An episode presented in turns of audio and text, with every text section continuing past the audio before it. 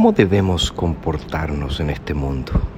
¿Qué tipo de testimonio debemos dar como creyentes en un mundo oscuro, en un mundo que ha dejado a Dios de lado?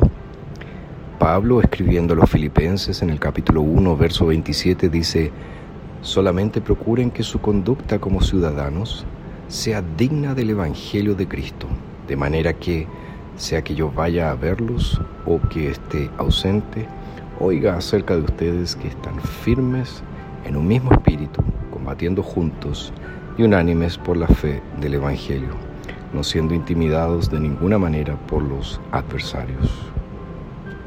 Pablo está diciendo aquí que los cristianos eh, son ciudadanos de alguna nación, de algún pueblo. Pero esa ciudadanía no es lo que determina nuestra conducta. Nuestra conducta es determinada por el Evangelio de Cristo. Y en este Evangelio debemos permanecer firmes, comportándonos de manera unánime, combatiendo juntos y sin intimidarnos por aquellos que se oponen a nuestra fe. Por lo tanto, eh, cada vez que pensemos en la forma en que nos estamos relacionando con el mundo que nos rodea, tengamos siempre presente que nosotros somos ciudadanos del reino de los cielos.